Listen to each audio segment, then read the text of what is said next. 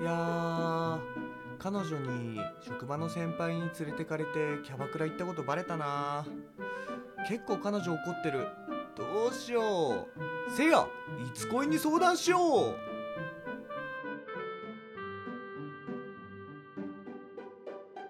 いつ恋この番組は恋愛の悩みを翼船橋の2人で解決していく番組ですさて、え始まりました「いつ恋はい、」恋愛コンサルタントの船橋ですはい、恋愛コンサルタントの翼です。本日もこの2人でお送りしていきます、はい、お願いします。季節は5月もうゴールデンウィークも今日で最終日なんですよね今日収録日これゴあーールデンウィークの最終日なんですけど、はいもう明日からのこと考えるとちょっと憂鬱ですよね、世の皆さんはそうですね。うんこれ配信する頃にはもう7月くらいですかねそう、まあそれぐらいですよね、多うん分。もう海開きとかも始まってもう海がはい。綺麗で 綺麗かどうか海が綺麗で綺麗かどうか場所によりますけどね。僕ちょっと勘違いしてたんですけど、はい、あ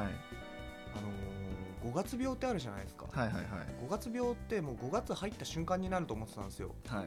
じゃなくてあれってゴールデンウィーク終わった後に発症するらしいですねえだからなんか僕友達に「はいあー今日から5月病だわ」とか言ってたんですよー、はい。めっちゃ恥ずかしくてそれ調べた後に、えー、でもそれちゃんと定義があるんですか？はい、そうなんかゴールデンウィーク後に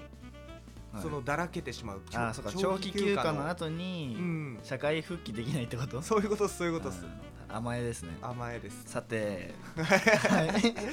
じゃあちょっとね今日もはい。やっていきたいと思うんですけど、はい今回はねこれね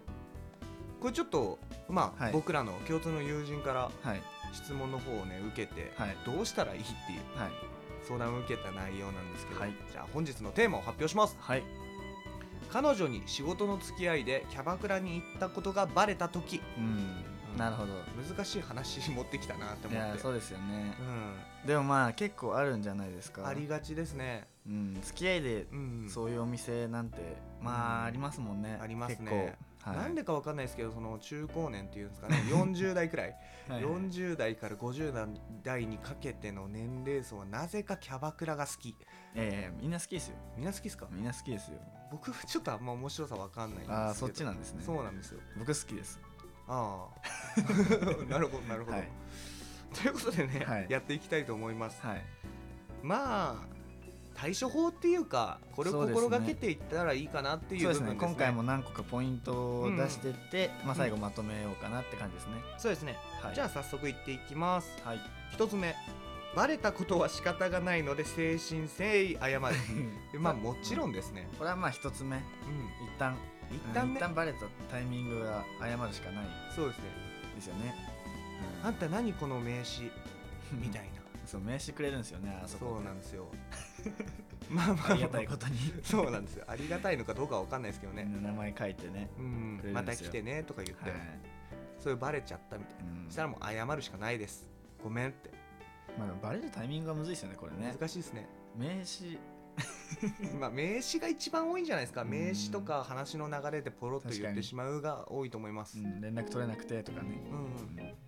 まあでもバレたら仕方ないんで一旦これはままああ謝隠るすとかごまかすとかやめてうん、謝りましょう、まあこの誠心誠意謝るっていうのはう、んもうただ単にごめんなさいだけじゃなくて、うんこの場合今回の場合って仕事の付き合いでキャバクラ行ったことがバレたっていう話なんですよ、うん、そうなんですよね上司の付き合いとかで、そうなんですよだからそこのなんて言うんだろう経緯をきちんと話すというか、それも誠心誠意ですう、んっていう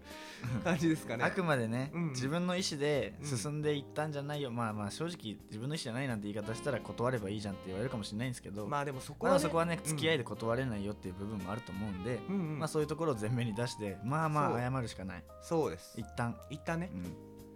ということでねまあ謝るっていうのを念頭に置いてもらって、はいじゃあ次ですねはい今後も仕事の関係でその状況になりかねない場合は今後の解決策解決策を提示しておく、うん、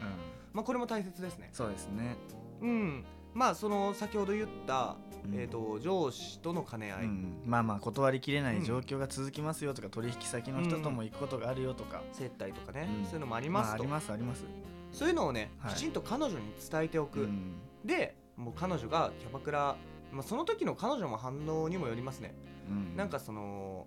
多分2種類だと思うんですけどはいあもうそれだったら仕方ないねうんっていうのと、うんえ私と仕事どっち大切なのって、うんまあ極端な話うんのタイプが2ついると思うんですよ、うんまあその場合なんていうんですかねまあどっちにしてもきちんとした解決策を出しておく例えばですけど、はいうん、キャバクラに行く前に連絡する、いやそうなんですよね、うん結局なんで起こるのかってうん知らなくてうん後からバレるバレるってことが悪いうんうん、じゃないですかそうですね結極局これっ論てね、うんなんで行ったのっていうことになるのがムカつくわけで、彼女側もうんでも行こうってことはまあ事前に知っておけば、うんまあまあ怒ったとしても緩和されるんじゃないかなっていうそうですねうん一応言ったよみたいな、うん緩衝材挟んどくっていうのは大事ですね今日ちょっと付き合いでちょっとそういうお店も行くけど、まあ何時までには帰るねみたいうな、んとかね、うんでそういうのを言うことを約束するってことですね今度の解決策を提示するっていうのは、うんそうですねうんはい、まあでもだいぶ多分それを言っておくだけで変わるんじゃないですかいねやそうですねまあ例えば、まあ、他にもキャバクラ行ったらはいまあそのまあこれは別に彼女に提示しなくてもいいんですけどはいきちんと彼女の埋め合わせをするとかはい、そういう風なうんうん形でそうですね解決策を考えておくっていうのがはいいいと思います、うんじゃあ次ですね、はいあそうですね、えっと、先ほどまあ軽く言ったんですけど、うんまあ、キャバクラに行く彼氏に対しての女性のパターンううんんうんまあそうですね多分3種類ですかね、うん大きく分けて、はいまず無関心あ私別にそういうの気にしてないようんっていうタイプ、うんまず多分このタイプに関しては怒りもしない確かにですねだ問か題らないですね今回の話からは除外されるのかなはいはいで、まあ、あと2つの種類としてはまあうん仕事の付き合いならしょうがないかって言ってうんくれる女の子と、え私と仕事どっちが大切なのっって言ってくくるタイプですね、はい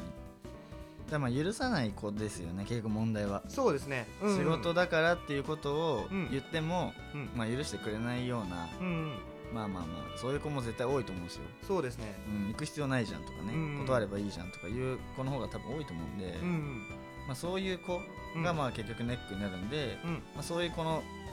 最後はこれはポイントですよねうんはいはい、絶対にバレないようにするか行かないようにする、うん、まあこれしかないですよねそうですねもうだって言っちゃったらもうんどうせその人は怒るんだもんね、うそうです絶対に絶対に怒るんで、うんだからもう極論極論っていうかもうこれしかそのパターンはないです、はいなんでまあこれ結局うんまあ行かないようにするっていうのはまあ不可能なことも多いんで、うんうんまあ、その彼女がいる場合正直バレないようにするに徹底するそうですねだから名刺持って帰るなんてもう持ってのかですし、もうすぐすもらっちゃったらすぐ捨てましょう、うんお店に捨てましょアリバイ作りもちゃんとしたりとかうそうですね結構もうそこ徹底しないと、うんまあ、そこは関係ちょっと崩れちゃうんで、うん許さないことを続けられるって絶対許せないと思うんでそうですね女の子の方もうんうんはい、そこはまあね、まあ、騙す騙すって言い方変ですけどすねまあ、あくまで自分の意思で言ってる方は別なんですけど、うんうん付き合いでい行ってもうそれしか選択肢がないんだっていう人はもううんもうこれはもう知らぬが仏うんじゃないですけど、うんうんまあもうバレなきゃはい勝ちです、そうですねうん、バレないように頑張ってください、うんそこはだからそのねなんかうんこういう状況なんですけど、うんどうやったらバレないですかねとかいう細かい質問でもね、全然僕たちそうですね個別だったら答えられるんでね、うんまあフォームの方とかにはい送っていただけたらはいとそうですね思います、今回のまとめいきますかじゃあそろそろすねはいあ僕ですかどっちでもあじゃどうしてもじゃあ立候補しますはいどうもお願いしますまあ先ほど言ったはい彼女のタイプはい2パターンですねはいえっ、と怒るタイプとはい妥協してくれるタイプはい、によってまあ対応は違うんですけどうんまあどっちにせよ正直バレないようにするのがベストかなとうんうんまあでもバレてしまった場合はもうはい誠意を持って対応すると先ほど言った謝るとかですね、うん、解決策を出していくとうんはいでまああんまり良くないっていうかこれはやめた方がいいよっていうのは彼女の気持ちを逆なでにするようなことうんですねそうですね、うんそこで反感買っても仕方ないんだよねそうですねまあそんな感じですよね。うんはいまあ落ち着いてっていう感じですうね、ん。はい。いやそうですもねう。ちょちょっと今日二人ともちょっと寝不足とかあって、ーそうですちょねっとぐだっちゃいましたね。そうですねちょっと次回からちゃんとやりましょそうですう。はい。まあちょっと5月病ですねうんゴールデンウィーク最終日はまだ明明日日かからですよね5月病ははい。ということでね、はいまた次回も聞いてくださいはい。いつこいでしたいつこいでいつ恋では実際に恋愛に悩む方に対しての恋愛コンサルを行っています当番組のトップページに連絡用の LINE アットを貼っていますのでそちらから気軽に相談を送ってください初めの相談には無料でお答えしますまたメルマガの方も同じトップページにフォームを用意していますので興味がある方はぜひぜひ登録の方よろしくお願いします